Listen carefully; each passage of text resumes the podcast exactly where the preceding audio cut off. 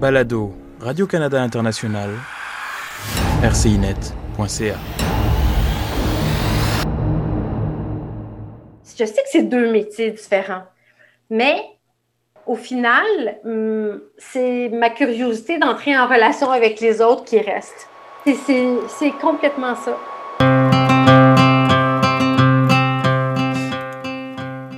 Rachel Alouki-Labbé a imaginé sa vie comme une aventure de découverte des autres et de ce qui nous unit en tant qu'être humain. Une aventure de solidarité. Et son souhait s'est réalisé. D'abord comme cinéaste et aujourd'hui comme infirmière en première ligne de la crise de COVID. J'ai mon père qui était médecin. toute ma vie, j'ai été vraiment intéressée par la médecine, tout ce qui était science, mais je n'avais jamais étudié là-dedans. Et puis, à un moment donné, à force de, voyager, je me suis promenée dans plusieurs hôpitaux. Pourquoi? Parce que je faisais des films sur les droits humains. Et souvent, ça a été euh, des naissances dans les hôpitaux euh, pour une série que, que j'avais faite. Et j'étais très curieuse de voir le travail des euh, infirmières, infirmiers, des médecins, bien sûr. Et je ne sais pas, j'avais l'impression qu'ils aidaient beaucoup, et je sais que c'est un à un, mais j'ai l'impression qu'ils aidaient beaucoup plus que moi, je pouvais le faire avec, avec mes films.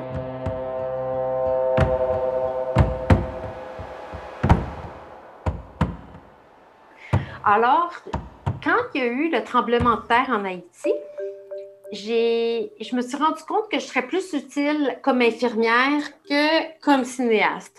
Donc, j'ai commencé à lire, à essayer de voir comment je, pourrais devenir une infirmière. Et là, j'ai trouvé l'école, j'ai fait mon cours, puis là, me voilà infirmière. Ça n'a pas été facile. Ça n'a pas du tout été facile.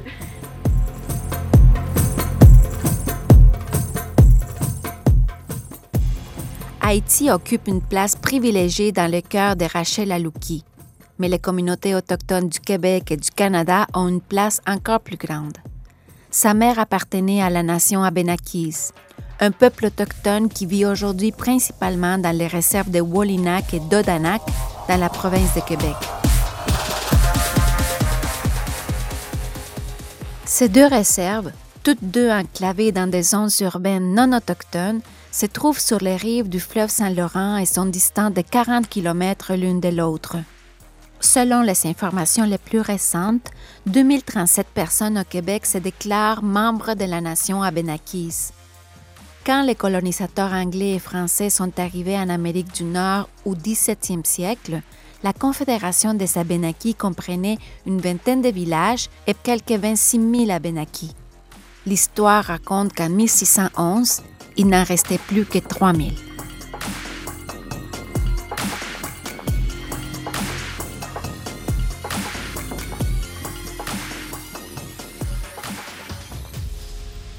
C'est en vivant dans une communauté de la nation Mohawk, en plein conflit autour d'un territoire considéré comme ancestral, que Rachel Alouki a eu un éveil à la fois personnel et professionnel.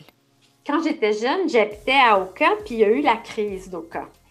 Et j'ai vu des journalistes venir de travers le monde raconter l'histoire. Mais on n'était comme pas inclus dedans. C'était raconté par d'autres. Puis là, c'est là que je me suis rendu compte que euh, ça prenait des voix euh, plus euh, autochtones, Premières Nations, qui, qui, en parlent. Oui, il y avait Alanis Obomsawin qui a fait des choses et tout. Donc, elle est devenue vraiment comme comme un grand mentor pour moi. j'ai voulu suivre cette piste-là. Et puis, euh, c'est comme ça que j'ai commencé à vouloir travailler en communication, à faire des films pour donner une voix, euh, euh, entre autres aux Premières Nations.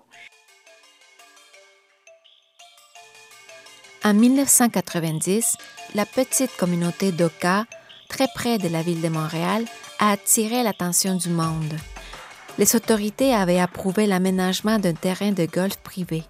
La nation Mohawk de la communauté adjacente des Kanasetake s'est opposée à ce projet. Les forces armées canadiennes sont intervenues, un soldat a été tué et les esprits se sont échauffés pendant des mois. Malgré les promesses contraires, une grande partie de ces terres litigieuses acquises par le gouvernement fédéral à l'époque n'a pas été cédée et continue d'être contestée à ce jour.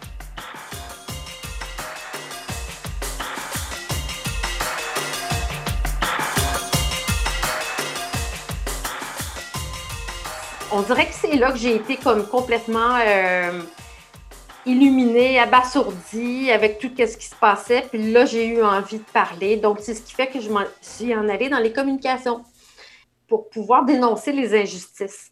Mais j'ai commencé ailleurs dans le monde. Et un jour, euh, au moment où ma mère était en train de mourir, elle m'a dit euh, Pourquoi tu fais des films partout à travers le monde? Tu pourrais en faire ici, euh, dans nos communautés, pour nous donner une voix.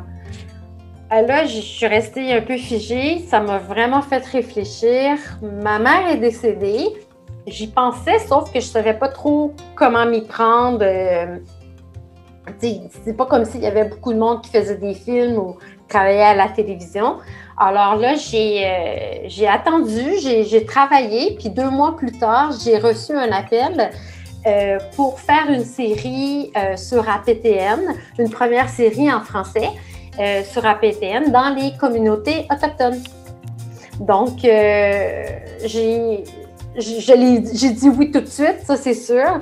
Puis je me suis trouvée à faire le tour des communautés, à faire la série. Et puis, euh, plus j'en faisais, plus je voulais en, connaître. Puis c'est comme ça que. Ben, c'est comme ça que mon intérêt aussi est venu pour les communautés, là, dans le sens où, oui, il y avait ma mère, mais j'ai voulu en connaître davantage.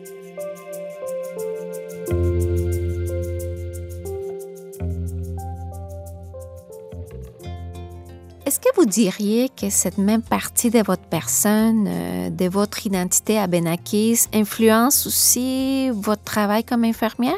Ça, c'est drôle. Je pense que oui. Comme dans, mon hôpital, il y, a, beaucoup de gens qui viennent euh, de Ganawage. Il y en a beaucoup aussi, il y a beaucoup d'Inuits, euh, parce qu'il y a un centre Inuit à Dorval. Quand ils débarquent à l'hôpital, je suis vraiment contente je me dépêche pour que ce soit mes patients. je pense que oui, je veux juste qu'ils se sentent bien. Puis je veux pas qu'ils aient peur de venir à l'hôpital. Il y a vraiment des bons infirmiers, infirmières qui travaillent avec moi. Il y a vraiment des bonnes personnes. Je veux juste qu'ils se sentent bien. Fait que là, je me, je sais pas, je me dépêche pour, euh, pour les avoir, puis pour qu'ils aient confiance. Puis par la suite, euh, en général, en tout cas, à date, ça, se passe quand même bien.